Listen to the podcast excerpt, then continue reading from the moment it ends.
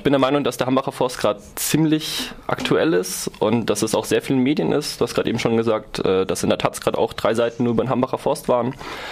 Ähm, die Lage vor Ort ist nicht so berauschend, vor allem für die Leute von der Besetzung nicht. Mhm. Der Hambacher Forst ist Teil vom Rheinischen Braunkohlerevier, wo RWE nach Braunkohle gräbt und das ist einfach ein, ein von diesen Löchern ist der Tagebau Hambach und das muss man sich vorstellen als so ein 8 mal 10 Kilometer großes und 500 Meter tiefes Loch. Das ist einfach in der Landschaft drin, da sind 24-7 die Bagger am Graben und seit vier Jahren gibt es jetzt eine Waldbesetzung. Da sind Leute in den Wald gezogen, haben Baumhäuser hingebaut und haben gesagt, so dieser Wald darf nicht gefällt werden, weil es ein sehr schützenswerter Wald ist. Das ist auch der größte in Europa noch, oder? Genau, das ist so ein sogenannter Stieleichen-Maiglöckchenwald. Das ist ein sehr, sehr besonderes Ökosystem, das es nicht oft gibt und der Hambacher Forst ist auch noch das letzte große Stückchen davon. Warst du mal da? Ich war schon ein paar Mal da, ja. Es ist ein wirklich, wirklich schöner Wald. Also es ist jetzt kein Urwald in dem Sinne. Man sieht schon, dass der auch von Menschen mal genutzt wurde, aber du hast wirklich schöne große Bäume und ja, es ist einfach echt schöner Wald, wirklich friedlicher Wald. Das Einzige, was ihn halt nicht friedlich macht, sind die Securities und die Polizei, die da immer durchlaufen und vor denen man ein bisschen Angst haben sollte. Und im Moment ist auch besetzt, wieder besetzt? Genau. Ähm, es gibt seit ein paar Jahren eine Wiese direkt am Wald dran. Die hat eine Privatperson der Besetzung gesponsert, gespendet.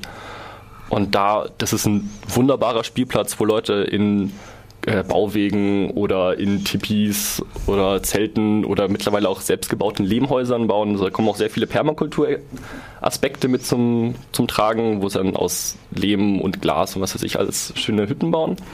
Und dann gibt es halt noch die Baumhausdörfer. Ich glaube, gerade sind es zwei oder drei Baumhausdörfer und dann sind halt drei, vier Baumhäuser an einem Ort. Die sind dann verbunden über sogenannte Traversen. Das sind Seile, die dann auf 15 Meter Höhe gespannt sind und da kannst du dann von einem Baum zum anderen Baum laufen. Und dann schlafen die Leute in den Baumhäusern und wenn dann am nächsten Tag die Polizei kommen würde, um die Baumhäuser zu roden, kann man sich dann halt im Baum festketten und dann braucht es super Spezialeinsatz-Kletterteams, die dann da hochgehen und dann dauert das alles ewig und kostet Unmengen an Geld, das mittlerweile sogar RWE selber zahlen muss, muss nicht mehr ändern. Deswegen ist da auf jeden Fall dieser finanzielle Aspekt, der mit reinspielt, dass man sagt, hey, wir möchten einfach nur teuer sein. So teuer, dass sich irgendwann nicht mehr lohnt, uns hier wegzuschaffen.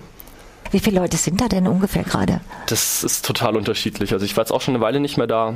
Ähm, es waren vor, also ich habe gehört, es waren mal zwei und es sind auch manchmal 200. Also das ist wirklich komplett unterschiedlich, kommt auf die Jahreszeit an. Jetzt ist auch gerade Rodungssaison, also RWE darf im Winter immer die Bäume fällen und dann, äh, weil das hat irgendwas mit der Brutzeit von den Vögeln zu tun und im Sommer brauchen die Platz zum Brüten und im Winter darf, darf man dann die Bäume schlagen.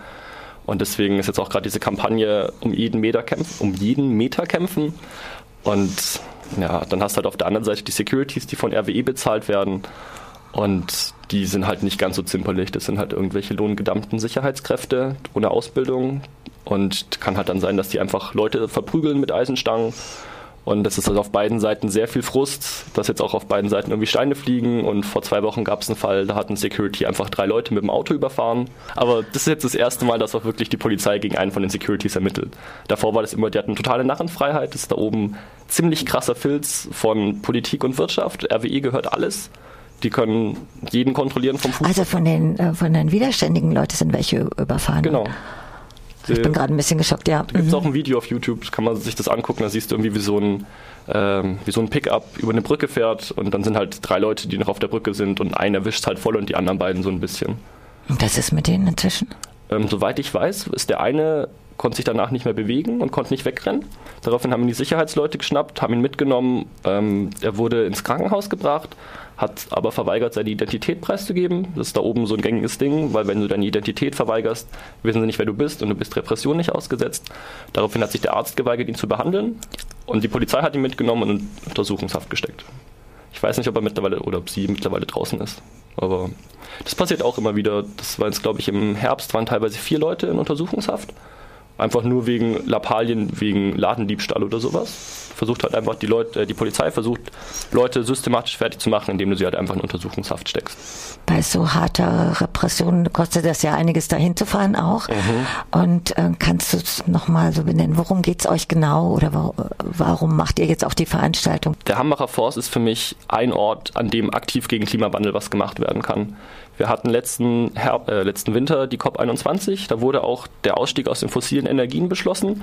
Braunkohle ist die Dreckschleuder überhaupt nichts verursacht Der mehr Klimagipfel, CO2 genau. Mhm. als die Braunkohle. Und diese Bagger weiterhin laufen zu lassen, ist exakt das Gegenteil von dem, was wir brauchen. Und deswegen meinen tiefen Respekt an die Leute, die da im Hambacher Forst leben und sich da täglich einbringen und aktiv sind. Und ich finde, ähm, ich habe gerade in meinen Ressourcen nicht, dass ich da hingehen kann, aber ich habe auf jeden Fall meine Ressourcen, dass ich Leuten davon erzählen kann. Und deswegen finde ich es super wichtig, einfach auch zu wissen, was gerade geht, was für Sauereien in diesem Land passieren und dass es auch Leute gibt, die dagegen was machen, wie man die unterstützen kann.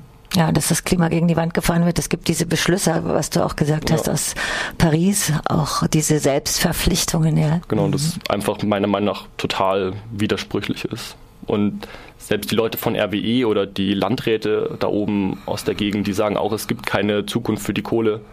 Und eigentlich sollte man es abschalten, aber es ist halt einfach so ein Milliardengeschäft, das da RWE einfach fährt und die wollen es halt so lange wie möglich weitermachen, weil es halt Geld, das sie verdienen können. Und hast du noch irgendwas, was du noch zusätzlich sagen möchtest, was jetzt nicht gefragt war? Ich finde es sehr unterstützenswert. Ich würde mich freuen, wenn heute Abend einiges an Menschen kommt, weil jeder von uns hat irgendwie ein Interesse daran, den Klimawandel zu stoppen. Vor allem jetzt irgendwie die jüngere Generation, weil es ist unsere Zukunft, die da gerade, auch ältere Generation, sorry, aber uns betrifft es, glaube ich, ein bisschen mehr, weil wir noch wahrscheinlich länger leben werden. Und ja, das ist einfach unsere Zukunft, die da gerade zugunsten von irgendwelchen Profitleuten an die Wand gefahren wird. Und ich finde es eine Riesensauerei, dass es einfach keinen Menschen stört oder kaum einen stört. Und dann geht man dann irgendwie einmal auf eine Demo und sagt, okay, jetzt habe ich das Klima gerettet und jetzt kann ich mich wieder in Ruhe auf meinen Hintern setzen und das passt schon. Und das passt eben nicht so. Das liegt an uns, dass wir da wirklich was dagegen machen. Und Braunkohle ist eben eine Sache, da kann man aktiv was dagegen machen. Da kann man hingehen, da kann man seinen Körper in den Weg stellen oder man kann einfach die Leute vor Ort irgendwie unterstützen.